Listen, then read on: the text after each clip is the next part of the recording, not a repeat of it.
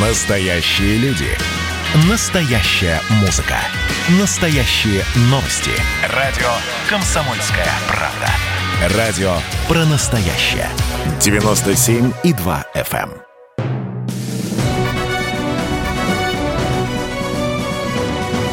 Клуб знаменитых путешественников. Совместный проект Русского географического общества и радио «Комсомольская правда». Здравствуйте, уважаемые друзья! В эфире совместная программа Русского географического общества и радио «Комсомольская правда» Клуб знаменитых путешественников. У микрофона постоянно ведущий Евгений Сазонов. На Первом канале стартовал сериал «Угрюм река» по одноименной книге Вячеслава Шишкова. Какую же именно реку в своем романе описал русский литератор и путешественник? Об этом сегодняшний наш разговор. Но прежде традиционная рубрика «Новости РГО». Клуб знаменитых путешественников. Фотоконкурс «Самая красивая страна» стал по-настоящему международным. В жюри вошли несколько фотографов с мировым именем из Франции, Италии и Германии. Кстати, прием работы еще продолжается. Если вы профессионал или любитель, снимаете Россию и видите прекрасное там, где другие проходят мимо, скорее регистрируйтесь на сайте проекта foto.rgo.ru и до 5 апреля загружайте свои работы. Главный приз в каждой номинации – четверть миллиона рублей. Для юных фотографов до 16 лет открыт отдельный конкурс. Все подробности на foto.rgo.ru. Продолжается суперэкспедиция «Россия-2021». Это беспрецедентное по протяженности и задачам путешествие вдоль границ нашей страны, организованное РГО совместно с Федерацией спортивного туризма и Министерством просвещения. За 283 дня участники экспедиции преодолеют более 34 тысяч километров. Маршрут пройдет по территории 50 российских субъектов. РГО удалось установить имена более чем 300 пассажиров, погибших вместе с теплоходом «Армения» в Черном море 7 ноября 1941 года. В момент, когда судно потопила немецкая авиация, на нем находились от 6 тысяч до 10 тысяч человек. Если вы житель или уроженец Крыма, можете помочь с поиском, расспросив своих пожилых родственников. Мы продолжаем собирать истории и составлять народный список погибших в трагедии на портале теплоход-армения.ру. Клуб знаменитых путешественников. Итак, Самая, пожалуй, знаменитая река в истории русской литературы – это Угрюм-река Вячеслава Шишкова. Он написал увлекательную сагу о жизни дореволюционной Сибири и судьбе нескольких поколений русских купцов. Справка. Вячеслав Яковлевич Шишков – русский и советский писатель. Родился в 1873 году, умер в 1945. Побывал на реках Иртыше, Аби, Катуни, Енисее, Чулыме, Лене, Нижней Тунгуске, Ангаре и Витиме.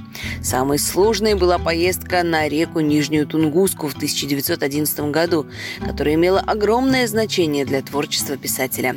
Тогда в тяжелейших условиях почти безлюдной тайги удалось провести полуинструментальную съемку съемку и промеры для выявления судоходности реки на протяжении почти полутора тысяч верст. Первый опыт писателя Вячеслав Шишков получил в возрасте 11-12 лет, написав повесть «Волчье логово» о разбойничьей жизни. Вершиной сибирской прозы Шишкова стал роман «Угрюм река», изданный в 1932 году. Последние семь лет жизни работал над задуманной им трехтомной исторической эпопеей Емельян Пугачев, завершить которую он так и не успел. За честь считаться прообразом литературной угрюм реки бьются несколько сибирских водных красавиц. Многие уверены, что в романе описанная река Нижняя Тунгуска и только она. Действительно, есть совпадения географические, природные, иные. Но совместная экспедиция Русского географического общества и Комсомольской правды нашла другой прообраз. Это река Витим, протекающая по Забайкалью, Бурятии и Иркутской области – по итогам экспедиции, которая состоялась в 2014-2015 годах, снят фильм «Витим. Путешествие по Угрюм реке» и создан альбом «Витим. Географическая книга о легендарной Угрюм реке». Фильм можно посмотреть на сайте kp.ru и в Ютубе, а книгу можно найти на сайте shop.kp.ru. Итак, почему же все-таки Витим? Витим начинается со слияния двух крохотных речек в предгорьях одного из центральных хребтов Бурятии – Икатского. И проделав замысловатый путь в 1979 километров, вобрав в себя бесчисленное количество больших и малых притоков, вливается в могучую Лену – Впервые русские люди пришли сюда в далеком 1640 году. Казак Максим Перфильев, славно не только отвагой, но и дипломатическим искусством, привел свой отряд с Лены с целью проведывания новых землиц по вольному Витиму. Он проплыл огромное расстояние вверх по течению до слияния с цепой. Благодаря его стараниям к России была присоединена огромная, богатая рыбой, лесом, пушниной, драгоценными камнями и металлами земля. А главное – была открыта одна из многих кузниц, где выковывался истинный российский характер. Вторым великим исследователем витимских просторов стал князь, а впоследствии знаменитый революционер Петр Алексеевич Кропоткин. Вместе с казачьим отрядом он впервые описал эти места и нарисовал профессиональные карты. Причем картографы уже в советское время поражались, насколько качественно и точно была выполнена эта работа. С кропоткинских и даже перфилевских времен Витим практически не изменился. И наша экспедиция видела те же самые нетронутые места, что и русские первопроходцы. Обычно все сплавы по Угрюм-реке начинаются от населенного пункта с царским названием Романовка. Возможно, именно оно стало прообразом сел Почуйское, где Прохор Громов наблюдал начало навигации баржи кораблей с подводными парусами, и Подволочное, где он начал свой легендарный сплав. Село старое, знаковое для жизни Витима, можно сказать, сердце его. Здесь издавна жили две особых касты профессионалов. Первая – это лоцманы, знавшие характер реки, как старый муж предвосхищает все капризы супруги после съеденного пуда соли. Очень уважаемые были люди. Их первых и в церковь пропускали, и в кабак. От их знаний и смекалки зависела сохранность товаров, идущих вниз по реке. Да что вещи. Жизнь человеческая от их знаний зависела. Да и их жизнь тоже. Сколько их потонуло в этих порогах, особенно в самом страшном, Парамском – сильно зависели жизнь и бизнес на этой реке и от второй касты – корабельных дел мастеров. Эти люди ладили плоты, лодки и особые грузовые суда – карбасы. Баржи из сосновых досок, собранные без единого гвоздя, с маленькой осадкой, устойчивые и маневренные, то есть идеально подходившие для неспокойного, порожистого – мелкого и нередко коварного Витима. Вообще Витим река нелегкая для путешественника. Суровая, как сибирский мужик, но с неровным и заносчивым, как у дурной деревенской бабы, характером. Во многом коварная эта водная артерия. Тихие плесы сменяются бурными порогами. Глубокие места – мелями. Ровные, как зеркало глади, вдруг щетинятся острыми, как ножи, камнями. И зазевавшийся путешественник не раз может хлебнуть и лиха, и горя, и воды – но ведь им всегда манил искателей приключений. Вот как эта тяга описывается в романе Вячеслава Шишкова, когда отец посылает Прохора Громова на Угрюм реку. Вот, это, скажем, дорога от нас в Дылдино. 240 верст. Отсюда свернешь на Фролку. Это верст 300 с гаком. Отсюда перемахнешь через Волок на Угрюм реку. Это в самую вершину, вот. Это деревня Подволочная называется. Там построишь плот, либо купишь большую лодку, это шитик называется, насушишь сухарей, да укажут тебе там мужики, что надо. А весной по большой воде поплывешь вниз. Зачем, папаша? Нет, ты не перебивай, ты слушай. Река большая, слышал я. Три тысячи верст. Штунгусы, якуты по ней там. Большие капиталы можно приобрести. Большие капиталы весьма манили всех приходящих на Витимские берега. Ведь на них водится самый желанный металл в истории человечества. Настоящая золотая лихорадка началась в этих местах в первой половине XIX века. В тайгу потянулись многие люди, как лихие, так и просто отважные. В 1844 году на цепи, притоке могучей реки, появились первые официальные прииски. А через 20 лет на Витиме образовался город Бадайбо, столица Золотого края. Собственно, страшная трагедия, получившая название «Ленский расстрел», случилась именно на Бадайбинских приисках. И послужила одной из причин, почему впоследствии произошла в 17 году революция. Тогда полиция расстреляла рабочих, бастующих против низкой оплаты труда и нечеловеческих условий жизни и работы. Данный момент сильно и ярко описан в романе Шишкова. Уступок рабочим не будет.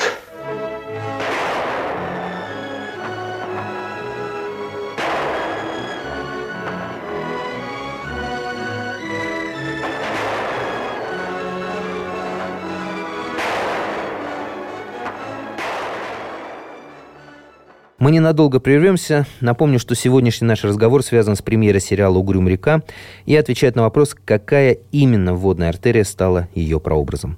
Скоро продолжим.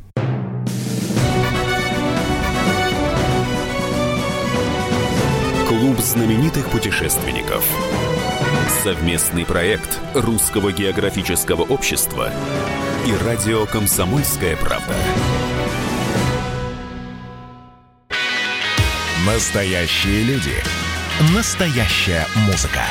Настоящие новости. Радио «Комсомольская правда». Радио про настоящее.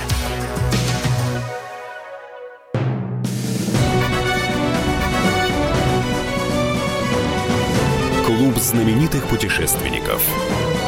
Совместный проект Русского географического общества и радио «Комсомольская правда». И снова здравствуйте, уважаемые друзья. Сегодня программа «Клуб знаменитых путешественников», отталкиваясь от премьеры сериала на Первом канале, отвечает на вопрос, какое именно место России стало прообразом легендарной Угрюм реки. Совместная экспедиция Русского географического общества и «Комсомольская правда» пришла к выводу, что это не Нижняя Тунгуска, как принято думать, а Витим. Почему же именно эта река? Попытать счастье в поисках золота можно, в принципе, и сейчас – Места на Витиме с золотоносным песком встречаются нередко. На одной из таких наткнулись и мы во время экспедиции. А кое-какой специальный инструмент позаимствовали в расположенной рядом избушке охотника. Ну, собственно, охотника Ли. Судя по обстановке, хозяин частенько мыл золотишко. А чем это мы тут, кстати, занимаемся? Занимаемся мы, ребята, процессом золотодобычи. Золото на Витиме начали добывать примерно в 70-е годы 19 столетия. С тех пор обнаружились здесь довольно серьезные прииски. Ну, самый известный Бодайбинский и самый крупный. Но и в других э, местах по Витиму золото добывали. Добывали примерно вот таким вот немудреным способом. Перед нами, собственно говоря, часть прибора, условно говоря, который называется бутара. Вот смотрите, у него на дне дырочки, да? Сюда загружался прибрежный песок, грунт, камушки. Затем под него ставилась вторая часть бутары, уже с более мелким ситом. А в этом оставались крупные камни, которые, в общем-то, добытчикам были неинтересны.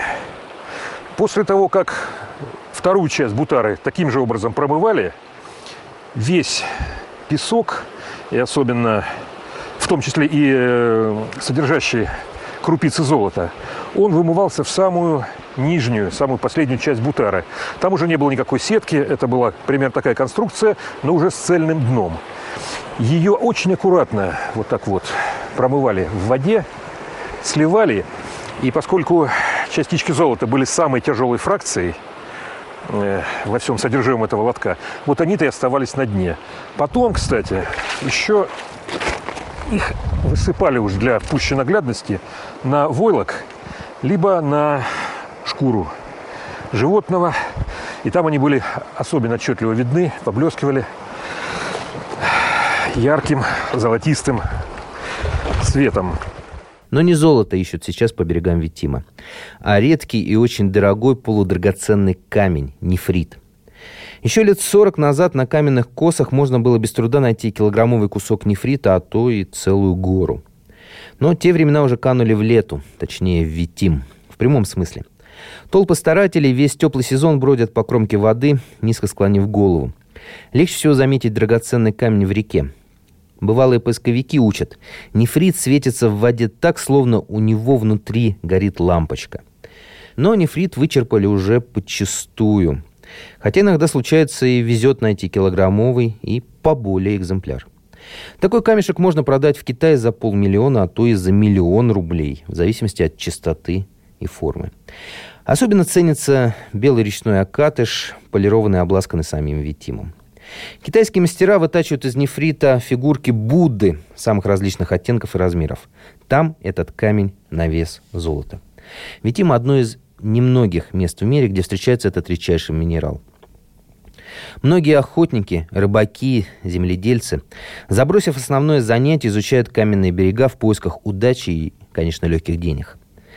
Находят их.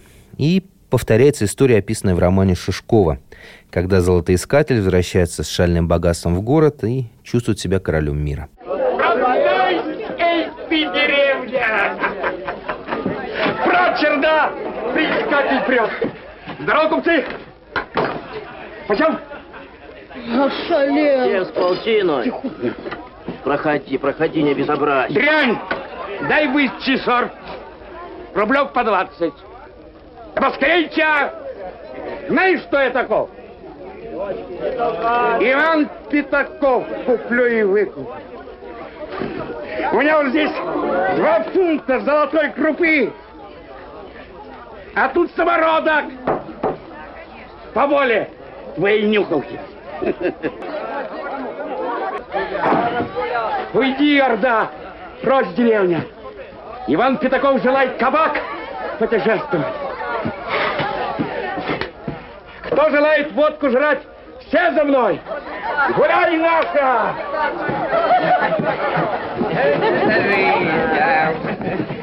Вот какие народы из тайги выползают. Прямо тысячники. А к утру все спустят. Смешной народ. Очень много совпадений у Витима и у Грюм-реки в географическом плане. Например, именно в ее водах ловят гигантского сетра в 200 кило, чтобы порадовать к юбилею Прохора Громова. Э, на Нижней Тунгуске таких монстров отродясь не водилось. Есть пересечение по поводу высшей точки этих мест, горы Шаман. Правда, в книге она выступает под псевдонимом Шайтан.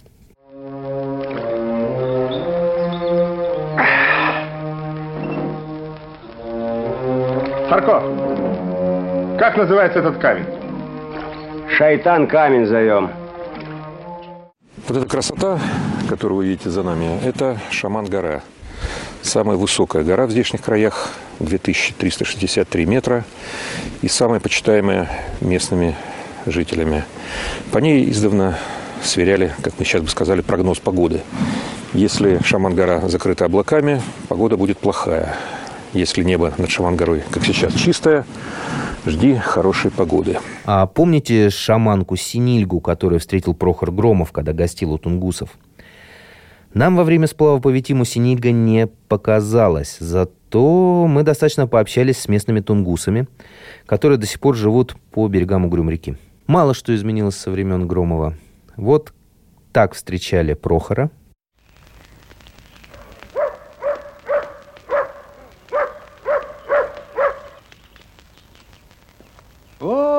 Лучи прибежал русак. Здравствуй. Как попал в бое? Торговый? Нет? Огненная вода есть? Порох? Крупа, сахар? Чай? Нет. А, пойдем, айда.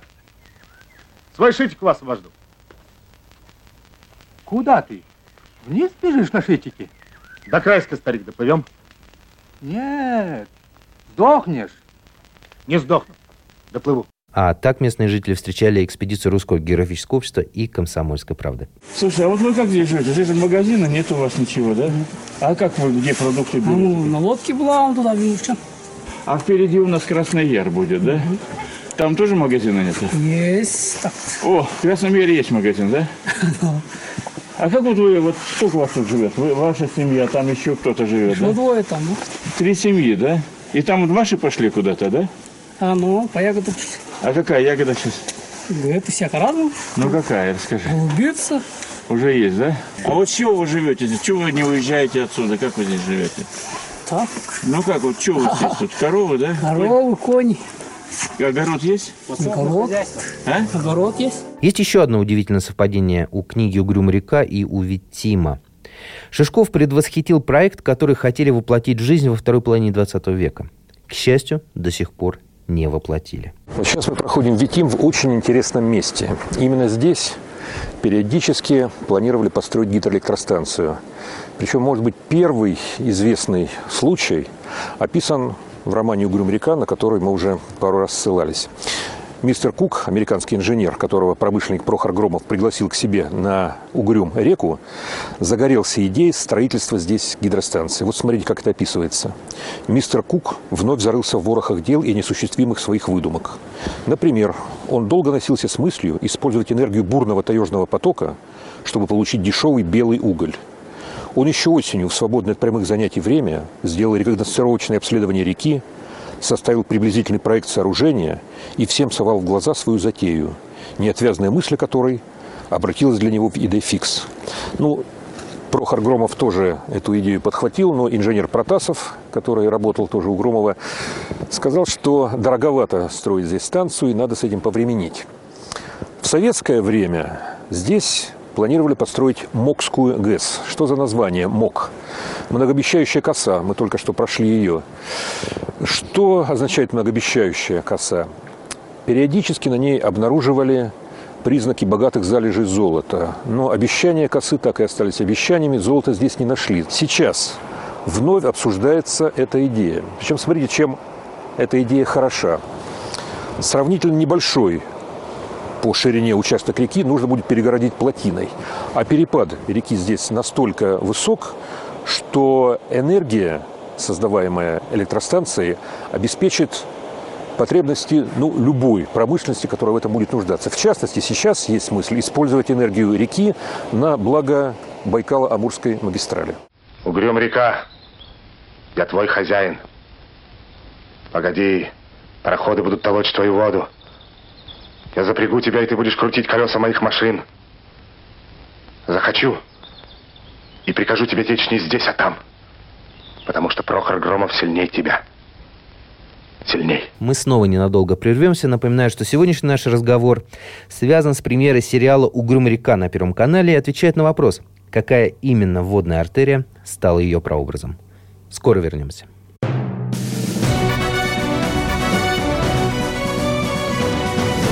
Клуб знаменитых путешественников. Совместный проект Русского географического общества и радио «Комсомольская правда». Радио «Комсомольская правда» — это настоящая музыка. Я хочу быть с тобой. Напои меня водой твоей любви.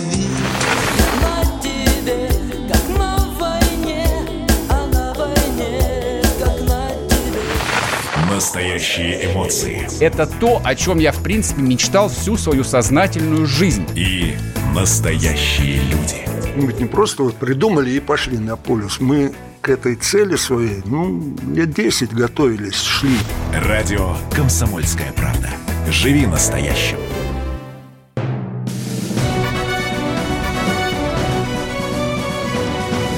Клуб знаменитых путешественников. Совместный проект Русского географического общества и радио «Комсомольская правда». И снова здравствуйте, уважаемые друзья. А, Программа «Клуб знаменитых путешественников», отталкиваясь от премьеры сериала на Первом канале, отвечает на вопрос, какое именно место России стало прообразом легендарной Угрюм реки. Совместная экспедиция Русского географического общества и Комсомольской правды пришла к выводу, что это не Нижняя Тунгуска, как принято считать, а река Витим. Витим очень не любит тех, кто не уважает его или хочет повернуть вспять. Жестоко наказывает и тех, кто легкомысленно бросается без подготовки в его пучину. Немало жизни он забрал, преподал немало горьких уроков. Однако тех, кто относится к нему с должным трепетом, бережет. Во время съемок фильма «Путешествие по угрюм реке» мы встретили настоящего туристического динозавра. Сплавщика, который в 80 лет отправился вниз по течению. Один. На хилой резиновой лодочке. А, а зачем вам вот эта Лыжная э, палка. лыжная палка? А я коллега. А, коллег. ходят. Ой-ой-ой. И глаз левый не видит. Ой-ой-ой. И сколько, и вот вы плывете с седьмого, а где еда у вас как? Ну, уже почти, наверное, все кончилось. Вот так вот. Пол головки чеснока, блин, и бутылка этого пшена есть. А докуда вы плывете? Да, наверное, как и вы, до Бама. До моста, да, до Бамовского. И перекаты же вам идти, тоже опасное дело-то, перекаты. Впереди. Какие? Там? Внизу? Ну да. Ну, я же их уже сколько, четыре раза проходил. А, вот на, на такой же лодке. Нет, на катамаране два раза. А, потрясающе. Бурный такой узкий поток. И, блин, ну, в общем, валы высокие, блин, на этой лодке захлестает, это точно, блин. Ну, там есть справа камень, и можно вильнуть, блин, до между берегом и камнем. И вы это помните все, да? Ну, сколько раз вилял туда. А, Три или четыре раза ну, проскакивал. да. Ну, удачно всегда. Собственно, вот еще одна причина, почему именно Витим, а не Нижняя Тунгуска, является прообразом угрюм реки. На Тунгуске отсутствуют пороги. Сложности же витимских сплавов стали легендой. Обратимся снова к книге. Что это, как не описание перехода Петра Громова со своим спутником через Парамский порог? Вот что пишет Шишков.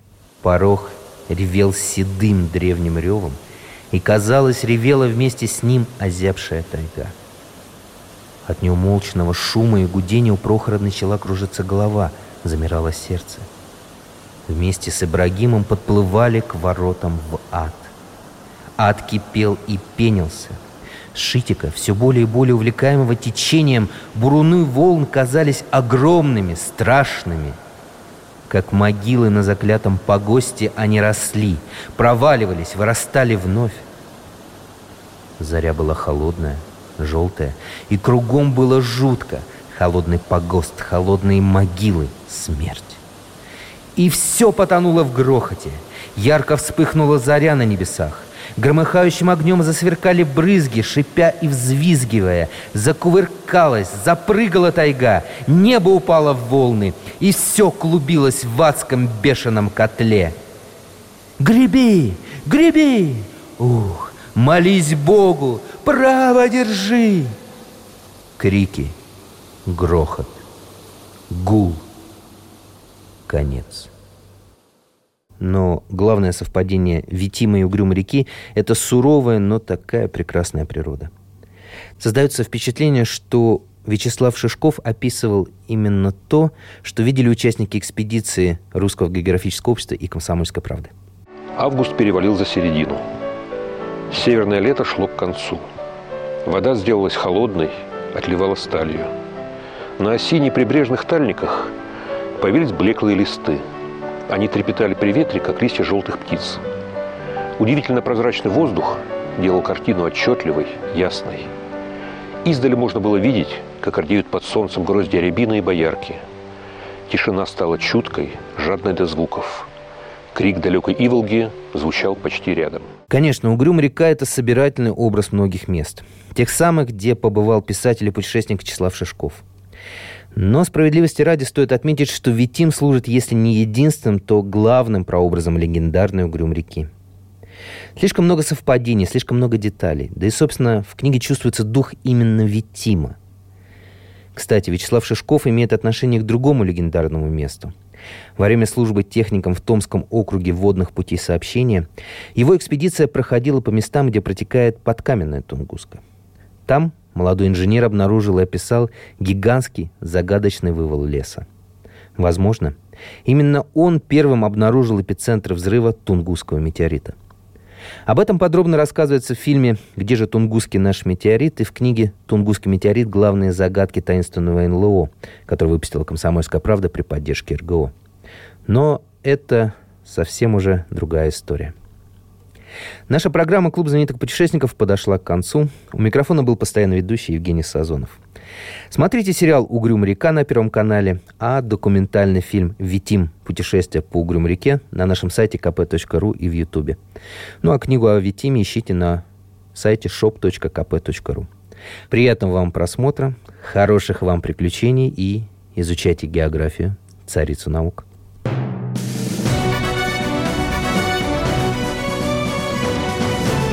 Знаменитых путешественников. Совместный проект Русского географического общества и радио «Комсомольская правда».